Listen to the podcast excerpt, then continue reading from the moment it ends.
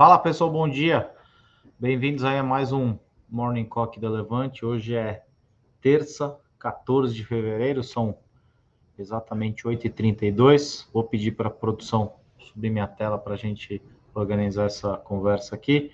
Bom, hoje é dia de inflação nos Estados Unidos, né? Às 10h30, horário do Brasil, sai, uh, saem os dados de inflação para o mês de janeiro. Né? E a gente tem no pano de fundo aqui no mercado local essa discussão, né, entre aspas, de meta de inflação ou não. Né?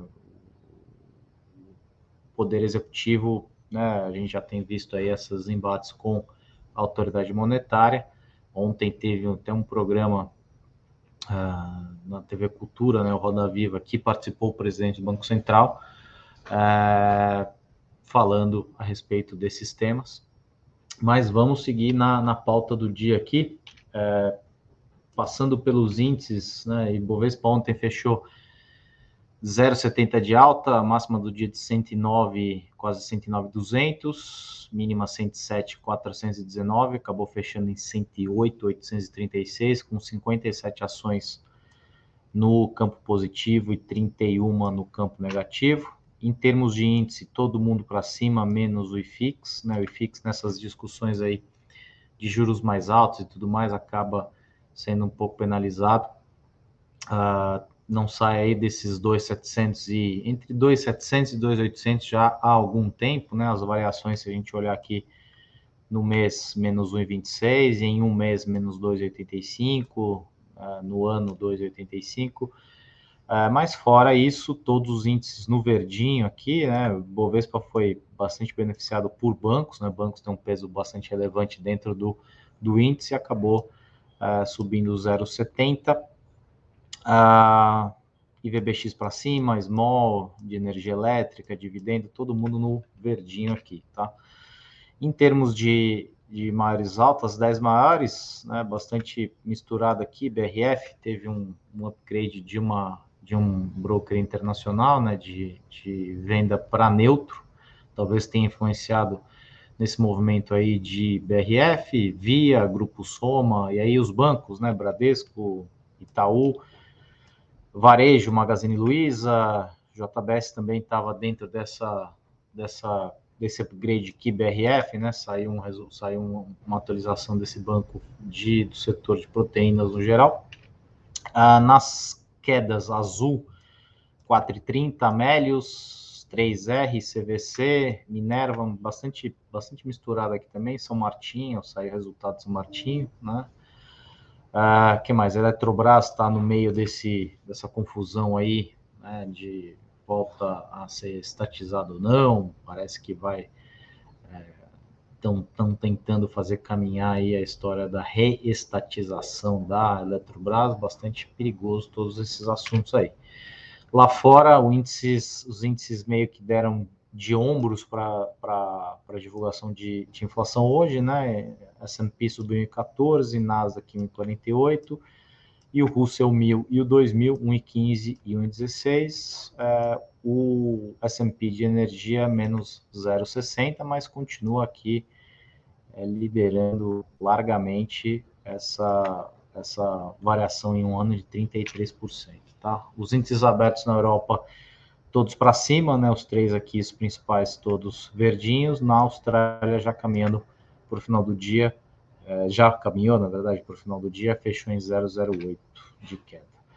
É, nos futuros, um pouco cedo ainda para os dados, mas apontando para cima e VIX para baixo, né? Mesmo com essa divulgação de inflação daqui a pouquinho.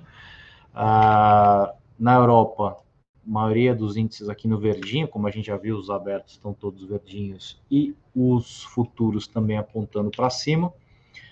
A moeda, essa variação está errada, na verdade, né? Mas o real uh, fechou na, na mesma linha de outras moedas, a gente vai falar disso um pouquinho mais para frente. Nas commodities, petróleo segurando ali nos 85, o minério segurando também nos 120, cobre voltando para perto dos 9 mil dólares, uh, ouro na casa de 1,860, uh, duplicado o cobre aqui, preciso até trocar depois, o cobre está duplicado. Mas é isso, acho que destaque mais aqui para o cobre mesmo e para o ouro, tá? Uh, na agenda de, uh, de indicadores econômicos do dia, a gente teve já divulgação de inflação na Alemanha. O dado do dia é o CPI, né, tanto anual quanto mensal, nos Estados Unidos. Tem também vendas do varejo, uh, tem pedidos iniciais por seguro-desemprego e tem pronunciamento de Malderer do BC alemão. Na agenda de. Trouxe aqui uma novidade, né, agenda de divulgação de resultados da semana. Então, ontem, né, a gente já teve todos esses resultados aqui. Hoje tem uh, pós uh, fechamento Movida, BMG, Nubank, TOTUS, Raiz, Eternit. E até quinta-feira tem todos esses aqui. A gente está em, em, em, franca uh, temporada de resultados né, aqui no Brasil, tá? De vento em popa. Bom, resultado ontem, talvez mais importante que saiu, foi do Banco do Brasil, né? Banco do Brasil negociando um PL aí de 3,50 mais ou menos, a 0,75 vezes o livro, lucro líquido ajustado de 9 bi no quarto TRI, mais 52 na variação ano contra ano. Em 2022, o lucro somou 30, quase 32 bi, mais 51% sobre 2021. Ah, o banco prevê lucro líquido ajustado entre 33 e 37 em 2023. E se a gente colocar todos os números do guidance no ponto médio, a gente vai chegar mais ou menos num ROI aí de 20%, que não é absolutamente nada desprezível. Um belíssimo ROI. E se a gente considerar né, negociando a 3,55 para 23 e 0,75, é talvez um dos bancos mais descontados aí que a gente tem é, por aí, não só localmente falando, mas também do ponto de vista internacional. O Banco do Brasil decidiu provisionar 788 milhões, ou 50% de sua exposição americana, de cerca de 1,4 bi, a gente teve aí bancos provisionando 100%, outros provisionando 30%. O Banco do Brasil decidiu provisionar uh, ah, 50%. Então, resultado bem, bem, bem sólido, muito bom do Banco do Brasil e múltiplos é, bastante descontados. Acho que vale a pena ficar de olho. Tá? Bom, no geral, aqui o mercado está ansioso para saber como, vai, como vem a inflação né, nos Estados Unidos, inflação consumidor. É, depois de, de, alguns, de algumas uh, falas, principalmente do Powell, né, de Jerome Powell, presidente do Banco Central, confirmando que uh, os estágios são iniciais ainda de deflação, mas também é, indicou que a guerra de contrapreços não acabou. A previsão que sai às 10h30 é de alta de 0,5% em janeiro, na comparação com dezembro, Caso se confirme, o resultado vai representar uma aceleração em relação ao avanço mensal de 0,1 em dezembro. Né? O, B, o, o, o, órgão que divulga inflação nos Estados Unidos fez algumas uh, ajustes para trás e alguns números que tinham sido divulgados de outubro para cá, eles acabaram piorando um pouquinho. Né? Então, é, isso aí também talvez tenha que entrar na conta, essa piora marginal dos números que foram é, revisados de outubro, novembro e dezembro. Tá? O núcleo, né, sempre muito importante, o núcleo é, deve repetir a leitura de dezembro e registrar a elevação mensal de 0,4%. Tá? Na comparação anual, a mediana de economistas consultados é de avanço de 6,2% do índice cheio e 5,5% do núcleo em janeiro. Nos dois casos, deve haver desaceleração após as altas de 6,5% e 5,7% no acumulado uh, no mês anterior, tá? Por aqui, estrelas do dia ontem foram os bancos, né? Bovespa completou dois pregões seguidos em alta, subiu 0,70, como eu já falei, aos 108 mil pontos, tendo testado os 109 mil na máxima. O giro ainda é um pouco fraco, 24,1 bilhões. Né? Os, as ações de Brasil Foods, né? O BRF disparou 7,63, acho que influenciada por essa elevação do Morgan Stanley é, de, de venda para neutro. Né? Então, ele saiu de underweight para equal weight, que significa dizer que ele saiu de venda para neutro.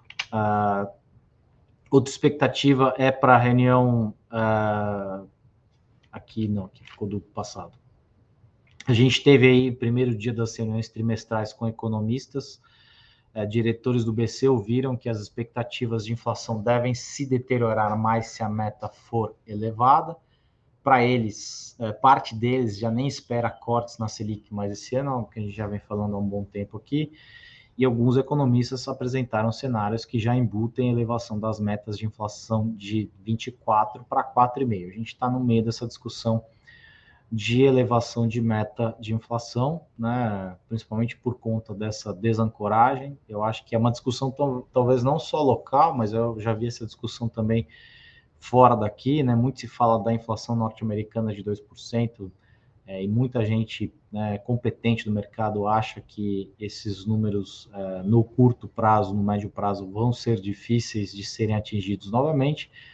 Então, acho que em função de uma nova ordem mundial de tudo que tem acontecido, talvez valha a pena é, fazer uma discussão séria em relação às metas de inflação. Né? Com as polêmicas da, a, a polêmica das metas no radar, Ontem saiu Focus, né? o mercado puxou a mediana das estimativas de Selic terminal para 12,75, a gente tinha na semana anterior 12,50, indi indi perdão, indicando espaço de corte de uh, só um ponto percentual na taxa básica de juros até dezembro. Tem gente considerando que nem vai haver corte nessa taxa de juros, tá?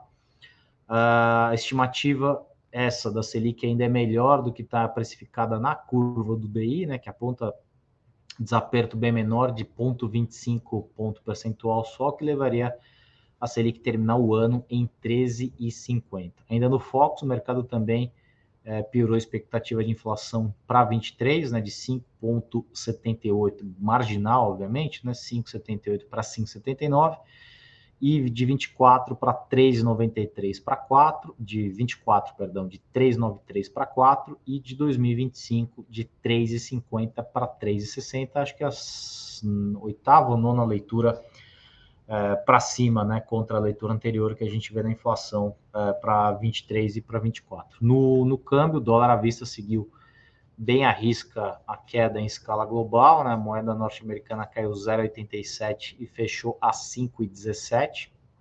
Foi o segundo pregão seguido de recuo com perdas acumuladas de 1,93 no período, tá? Lá fora, é, Nova York resolveu correr o risco, a gente viu ali, né, nos índices é, no fechamento de ontem, na véspera do CPI, dispensou posições defensivas apesar das chances de que o índice de inflação ao consumidor eventualmente frustre hoje as esperanças daquele famoso pivô dovish para o Fed. Uma, uma das diretoras lá do Fed, a Michelle Bowman, defendeu a continuidade do ciclo de aperto monetário e, embora não tenha especificado até onde as taxas podem ir, disse que a estabilidade de preços ainda está distante e que a inflação não baixou conforme o desejado. Né? A gente tem esse embate lá fora é, entre o mercado e o Fed, um dizendo uma coisa e um querendo outra coisa, e a gente está no meio desse fogo cruzado aí. Uh, o, Fed dizendo né, reiteradas vezes de que tem que manter as taxas mais altas, de que vai continuar subindo juros, e o mercado né, ansioso por um pivô, que isso obviamente vai repercutir como melhora de liquidez, principalmente para ativos de risco de renda variável, tá?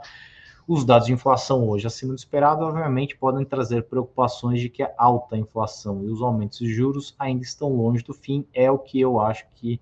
Não estou dizendo que eu acho que vai vir para cima, mas eu acho que a gente está longe ainda do fim. Tá? A gente está falando aí de 4,755, né? A gente, se a gente falasse de 5% há um ano atrás, parecia ficção científica, né? E a gente está falando hoje de 5% com uma normalidade bastante grande, sem considerar nenhum fator exógeno, obviamente, que é difícil de ponderar esse tipo de coisa, né? Eu diria que entre 5 e 5,5 é um número razoavelmente bom. Se a gente tiver algum fator exógeno uh, no meio do caminho, é, eu acho que isso pode escorregar para casa dos 6%. A nossa tese é de que é 5,5% a taxa terminal e uh, com algum risco não desprezível de 6%, muito em função de fatores exógenos, como, por exemplo, preços de energia e combustíveis ao redor do mundo, tá? No corporativo, Americanas deve apresentar na quinta-feira uh, aos bancos uma proposta de renegociação de dívidas. O jornal Valor apurou que os credores foram convocados para uma reunião com o Rothschild, né, o banco que está intermediando essas negociações, uh, que está assessorando Americanas, né, uh, e, o, e um dos sócios da 3G Capital. Na esteira de resultados, né, Vamos Locação registrou lucro líquido de 254 milhões, mais 116 ano contra ano. No acumulado de 22 são 668 milhões, mais 62 versus 2021, resultado bem bem robusto. EBITDA de 560, 566 milhões, mais 88, uh, ah, quase 89 ano contra ano e em 22 o EBITDA foi de 1,9 bilhão mais 84. Números muito, muito bons da Movida, Movida não, perdão, da Vamos Locação. Carrefour, números mistos, se a gente separar Carrefour standalone foi muito bom, e se a gente colocar na conta a integração com o Big, uh, isso afetou bastante o desempenho. Então, por conta disso, acho que números mistos, né? Lucro ajustado de 550 no quarto TRI, menos 28 ano contra ano EBITDA subiu 12,4 para 1,974 bilhão, receita líquida aumentou 36% para 28 bilhões. Essa conversão de lojas Big afetou o desempenho no quarto TRI. Ah, me parece que é algo não recorrente, é um processo, obviamente, de conversão das lojas. Eh, em algum momento isso acaba efetivamente, tá? Lojas Quero Quero Alaska Investimentos chegou a 20% do capital social, foi de 15,3% para 20%. Né? Outro resultado aí de Jales Machado, 166% de alta no lucro líquido. No terceiro TRI, ano fiscal, né? o terceiro TRI 23, ano fiscal, é o quarto TRI de 22 para 450 milhões, e o EBITDA ajustado teve avanço anual de 7,5% para 313 milhões. São Martinho registrou lucro líquido de 430 milhões também no, no terceiro tri, né, do, do plano do ano safra, que é 22, 23, queda anualizada de 38,3%. EBITDA ajustado totalizou 775 milhões, recuo de 13,2, números fracos de São Martinho, mas aparentemente números já bastante esperados. A gente está num momento é, normalmente de números mais fracos, eu acho que a tendência é de melhora para os próximos trimestres, tá? Acabou aqui a apresentação, rapidinho, 18 minutos. Uh, pedir para a produção voltar para mim aqui. Bom dia para quem está entrando aí. Uh, Eucino, Túlio, Euclides, Marcelo, bom dia. Constâncio, Celso, Hamilton, bom dia. Adriano, Uh, prefiro, eu prefiro é, Minerva, né? O Adriano perguntando aqui, Minerva me parece mais promissor do que a BRF. O que você acha? Eu, particularmente, prefiro Minerva também. BRF é um caso talvez um pouco complexo, né? A empresa já em reestruturação, entre aspas, já há bastante tempo, né? Desde lá de 2013, 2014, desde a, basicamente da formação, né? Que veio lá da Sadi Perdigão, 2008, 2009, a criação da a Brasil Foods, né, aquele processo de, de, de, quebra tanto de Sadia quanto de, uh, de Perdigão e outras empresas aí também uh, com aqueles famosos derivativos tóxicos, né, no uh, setor de papel celulose também sofreu muito nessa época, né, mas me parece é uma empresa é, é um, tem um baita do mercado, mas ela está né, constantemente com problemas aí é, de reestruturação e Minerva me parece muito mais redondinho. É, com essa fala de estatizar novamente a Eletrobras, causa mais-estar no mercado, sinaliza uma insegurança jurídica. É, eu concordo, Adriana, é difícil falar de política, né? Eu falei de quinta-feira de política, aí o pessoal nos comentários né, começa a falar de proselitismo e tudo mais. Acho que o pessoal deve acompanhar uma fala só, né? Pega uma fala de 10 minutos e dá como se aquilo fosse tudo que a gente falou ou tudo que a gente escreveu, né? O mais importante é, não entende muito bem o conceito de um morning call efetivamente, né? Mas é, faz parte. Eu acho que é um risco, obviamente, né? A gente está vendo aí esse embate entre poder executivo e poder uh, e autoridade monetária, na verdade, é mais de um lado do que do outro. Né? Um lado está mais na defensiva, né, autoridade monetária, e o Poder Executivo está mais no lado do ataque. Essa de Eletrobras aí está é, tá abaixo, inclusive, da, da privatização, né, que foi nas casas dos 42 reais mais ou menos. A Eletrobras, se não me engano, está nos 38. Deixa eu dar uma confirmada aqui. É, é a Elet 6 que eu tenho na tela aqui está em 38,66. Já cai aí Uh, no ano cai 10% praticamente, né? no mês caiu 8,97%, é aquela velha história, né? Segurança, insegurança jurídica uh, se refaz tudo que foi feito aí no passado mais recente, uh, e aí acaba trazendo um pouco de, de insegurança, né? O Dimo, bom dia. Wesley, Alexander, bom dia. Marcelo, RR, eu acho que ainda, é, se eu não me engano, não saiu. Deixa eu ver quando é que sai é, RR3R, né? Não sei quando é que sai resultado de 3R. Deixa eu dar uma olhada que se eu tenho aqui, se ele sai por agora. Eu acho que, assim, sem, sem olhar muito no detalhe, número do trimestre nem nada, uh, eu acho uma. Uh, essas uh, empresas junior, né? As, as empresas de petróleo junior, elas é, acho que são bom. Eu gosto do call de petróleo, tá? Eu acho que é um call ainda que tem alguma coisa para dar ao longo desse ano. É, 3R está aqui na minha tela. A gente está com no, no year to date já está com 15% de alta, tá? É, eu gosto tanto de Prio, né, que mudou, era PetroRio, agora virou Prio, né, só Prio efetivamente, e 3R. Eu particularmente gosto das duas, tá? Eu acho que se a Petrobras não for o cavalo para a gente estar tá montado para surfar petróleo, provavelmente é Prio e 3R, que são empresas é, já, apesar de serem ainda numa escala pequena, né, se a gente comparar com Petrobras, eu acho que é, eu acho que são empresas que a gente consegue é, surfar essa onda de petróleo é, razoavelmente bem, tá? São opções muito, muito, muito interessantes. Uh, Wesley perguntando aqui seria uma boa oportunidade de aportar nos bancos que tiveram quedas visando longo prazo. Olha, Wesley, eu estava falando, inclusive, ontem com, com um amigo né, que, que faz gestão de, de Bradesco, né? Falando de Bradesco principalmente. É, Bradesco né, veio lá do terceiro TRI desde o do ano passado com os números já bastante fracos, e aí o resultado do quarto TRI também foi bastante fraco. É, veio dos 20, né? Se a gente olhar lá em outubro para cá, o Bradesco, em outubro mais ou menos, né? BBDC4, cadê? Seis meses, foi exatamente em 7 de novembro, né, depois do resultado, 8 de novembro a 18,58 e aí 9 de novembro a 15, né? Ele veio dos 20 para os 15 e dos 15 veio para os 13.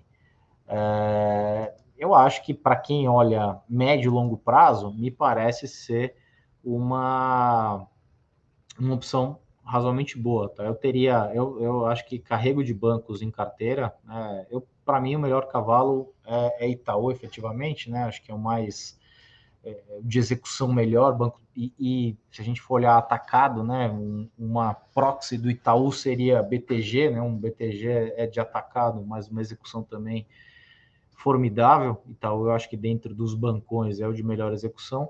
Mas a 13, olhando uh, os múltiplos de, de Bradescão, deixa eu ver como é que está aqui está falando de 4,47 PL para frente, né? Então, ou seja, 4,47 é, já começa a ficar.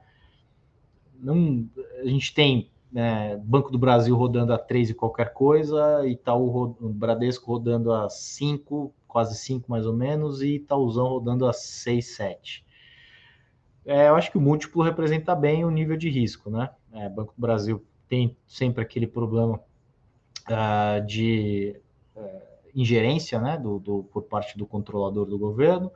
Bradescão, eu acho que é uma execução pior, efetivamente, do que do que Itaú, mas eu acho que para quem olha a médio prazo não me parece ser um ponto ruim, não, tá? Uh, o que, que, mais de ruim pode acontecer? A gente já teve um trimestre ruim, que foi o terceiro tri, mais um trimestre ruim, que foi o quarto tri. Eu acho que se ele conseguir é, equacionar, principalmente a comunicação para o mercado, para não ter essas surpresas tão negativas, eu acho que a gente pode ver um caminho razoavelmente bom para os próximos trimestres aí de Bradescão, tá?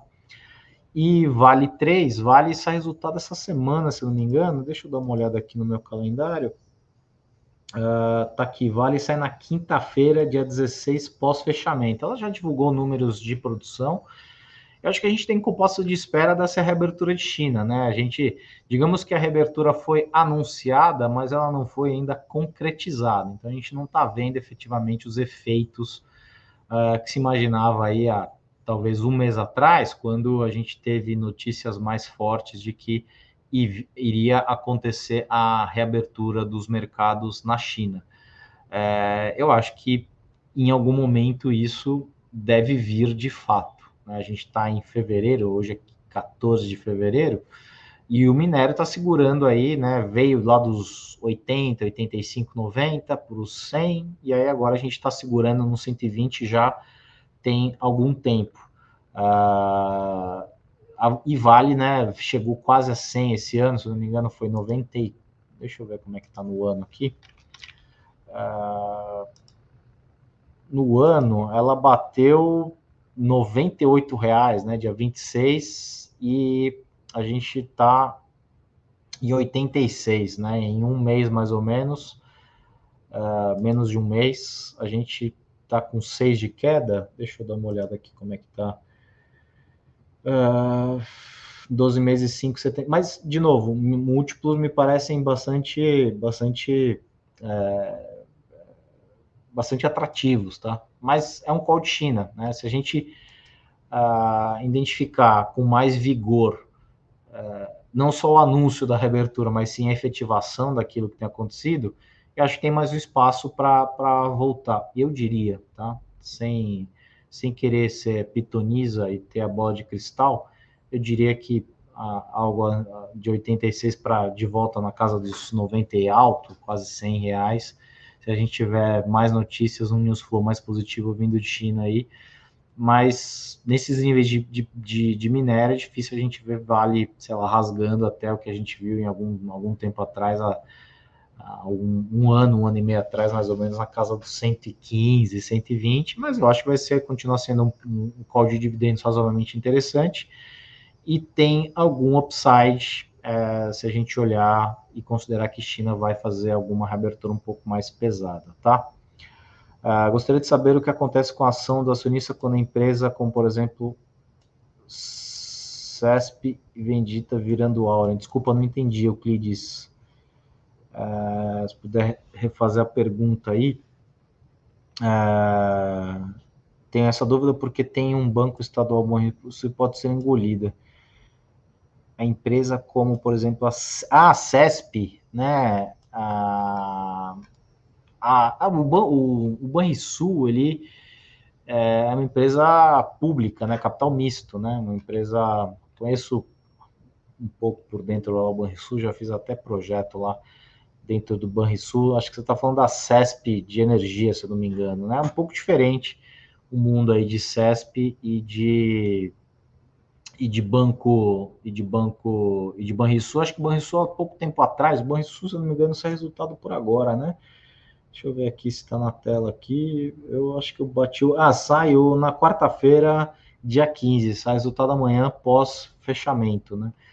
É, o Banrisul, ele vem nessas é, assim como uma é, empresa estatal, né, do, a gente está falando do Estado efetivamente, eu acho que teve algum momento no, no, no passado que, estou é, olhando aqui, dia 7 de outubro estava em 12,67, a gente está falando de papel a R$ reais mais ou menos, é, um PL de 5,58. Acho que teve alguma alguma movimentação em termos de, de, uh, de privatização, né, de, de, saída do Estado uh, como controlador. Né? A gente já teve esse movimento de bancos estaduais aí, já em vários estados, né? alguns estados ainda continuam com bancos estaduais, como foi, como foi Sabesp. é, particularmente, acho que não vai acontecer muita coisa, não, tá? De verdade, eu acho que essa, essa conversa de privatização, apesar talvez do, do governador lá é, ser talvez a favor de privatização, é um, é um, uh, é um, é um movimento complicado, tá? Principalmente em se tratando uh, do banco uh, desse banco uh, do Rio Grande do Sul. Tá? Então, uh, quando a empresa, quando a empresa, gostaria de saber como fica as ações dos acionistas quando a empresa perde. Ah, não, na verdade, assim, se você é acionista de Banrisul, Euclides, é, esse processo pode ficar tranquilo, não vai sumir, tá? Se eventualmente o banco, o, o Estado resolver privatizar, eh, isso aí você pode ficar tranquilo que não vai sumir nem nada, tá? Você vai ficar, obviamente, à mercê dessas notícias de vai para um lado, vai para outro, vai para um lado, vai para outro. Mas se se decidir por uh, o Estado vai uh, sair do controle do banco e vai ser uma corporation, o Estado vai ter uma participação menor, isso aí vai ser refletido nos preços das ações e, e se eventualmente, num caso, por exemplo, de fechamento de capital, o banco faz a OPA e aí você recebe seu dinheiro de volta, entrega as ações para quem quer que seja o um novo comprador e você recebe seu dinheiro das suas ações. Você pode ficar tranquilo que você está na custódia da B3, tá? Então tá tudo registrado lá bonitinho não precisa ter medo aí para de, de, correr risco de ficar sem, sem o teu capital aí que está investido em Banrisul, tá? Uh, o cash de Dilma como presidente dos BRICS com salário de quase 300 mil. Ô, Dilson, é complicado falar de política aqui, porque o pessoal fica muito bravo, tá? Proselitismo, e fala isso, e fala aquilo, tal, tal, tal, tal, tal, tal. Eu acho complicado, tá? É, na verdade, é uma... Acho que... É, isso, recebe o cheque. Exatamente, Euclides. Fica tranquilo que para esse nível de compliance a gente tem aqui. Fique em paz aí que você não vai é, se ver sem o seu, seu, seu dinheiro, não, tá? É, eu não acho que prejudica o mercado, tá? Isso aí é. Na verdade, é um esperar. A gente não sabe, obviamente, a gente não sabia que ia acontecer, mas é um, é um talvez um, um grande esperado, né? Aquelas acomodações normais de, de pessoas que ficaram aí é, ajudando, né, em épocas talvez mais difíceis. É que se a gente fala de política, ou Adilson, fica complicado, porque o pessoal acha, eles querem te categorizar, você é isso ou aquilo, você não pode ser nada, né? Você tem que ser, ah, você é a favor do governo anterior e você é contra o governo atual. Não, na verdade, é, eu tenho descendência espanhola e se há governo, sou contra. É, né, tem um ditado espanhol que fala isso, né? Se há governo, eu sou contra. Não, eu acho que eles é, são funcionários públicos, né? E eles têm que conduzir o Estado da forma a melhor possível para transformar a vida do, do, cidadão numa vida mais fácil. Esse fato da, da ex-presidente ter assumido uh, o Banco dos BRICS, é, o salário é bastante grande, né? 300 mil reais não é nada, nada, nada desprezível, né? Oxalá um dia eu chegue nesse salário, ou não, talvez eu nem queira, talvez um salário tão grande assim. Mas é uma sinalização né, secundária, terciária, né? O que mais importa é o, a hashtag que os caras estão planejando criar lá de juros baixos. Como é que é a hashtag? Eu li alguma coisa é, de hashtag que eles estão querendo criar para hoje. Deixa eu só dar uma olhada aqui, confirmar para vocês qual que é.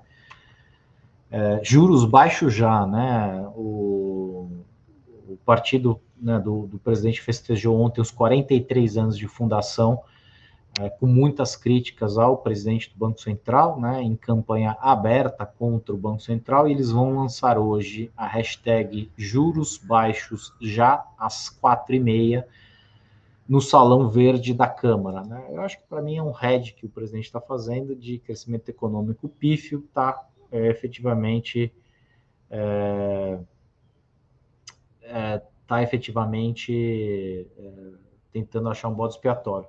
O Dimo Enalta, é, se eu não me engano, era a como é que ela chamava? Queiroz Galvão, QGEP, né?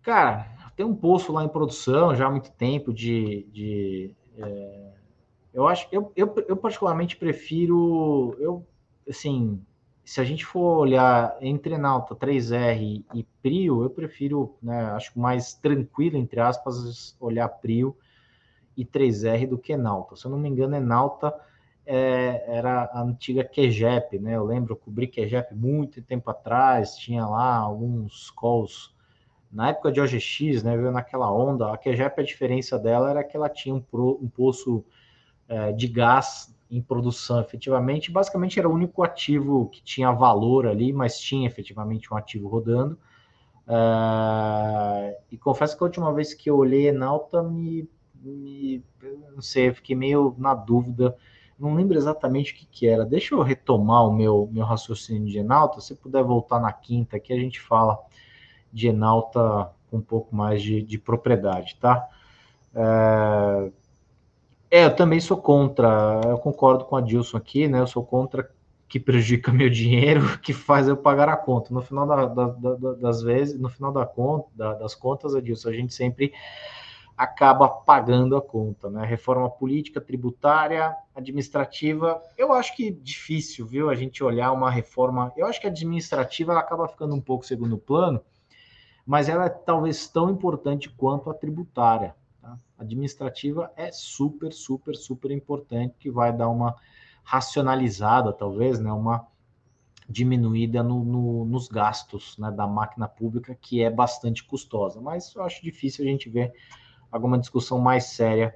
É, Enalta pagava dividendos, o, o Adilson tem razão. Era um código de dividendos também, né? Porque o controlador da QGEP recebia via dividendos a partir desse posto. Era um posto que não demandava tanta manutenção, ele já estava rodando, já era maduro, ou seja, né, é um call quase de, de elétricas, né? Você já está com o posto rodando, já passou todo o custo de, de, de, de exploração e tudo mais, e você passa simplesmente a vender é, o gás e aí paga dividendos. É, eu acho que era, é, se, eu, se, eu, não tô, se eu não me falha a memória, que tem falhado bastante, Acho que era isso aí, Nauta, acho que era a QGEP. Bom, 38 minutos, agradeço aí a participação de todo mundo. Deixa eu só ver o que o pessoal deixou aí ah, para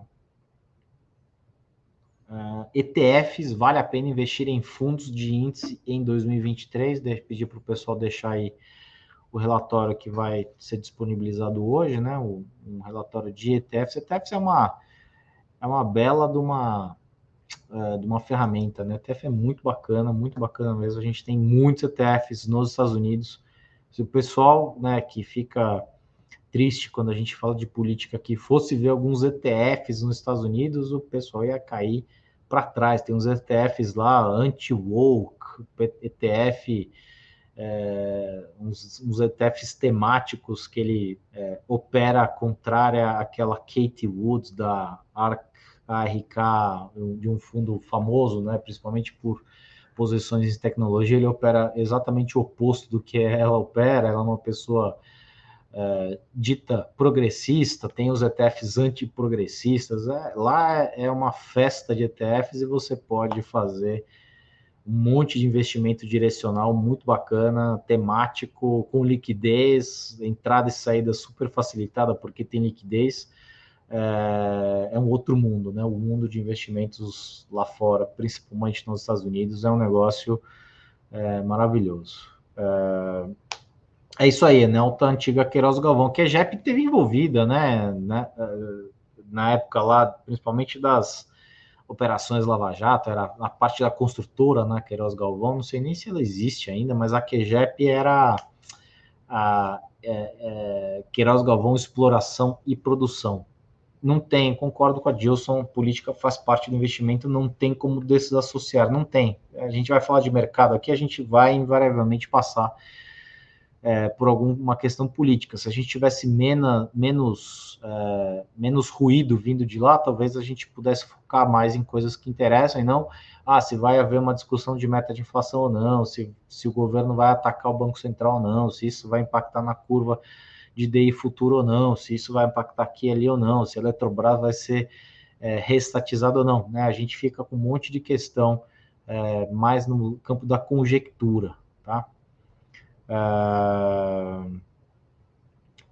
Obrigado, Euclides. E para quem quer aprender análise fundamentalistas, é o mata-mata, é bem fundamentalista mesmo que o, que o Flávio faz, é uma, uma, uma forma de olhar a ação, né, as empresas de um ponto de vista bem, bem clássico mesmo, né? Sem olhar a parte técnica, a minha cabeça, a minha formação mais como fundamentalista, eu acho que aquele tipo de abordagem ele ajuda bastante. É o único que você tem que considerar no seu, no seu, no seu crivo né, de investimento? Não.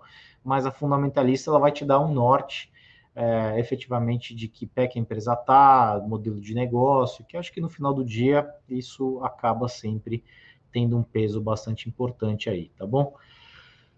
É isso. O Dimo, fiquei, fiquei em dívida com o Dimo aí para de Enalta.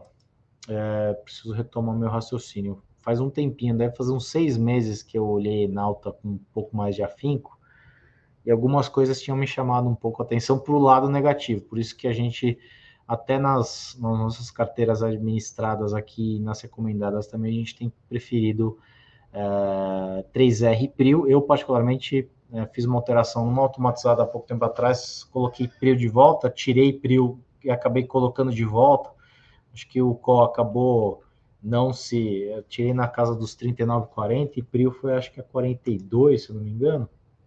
Deixa eu dar uma olhada aqui como é que tá Prio. 42, exatamente. Né? A gente tirou nos 39, entrou nos 36, talvez, e acabou que errou o timing. Né?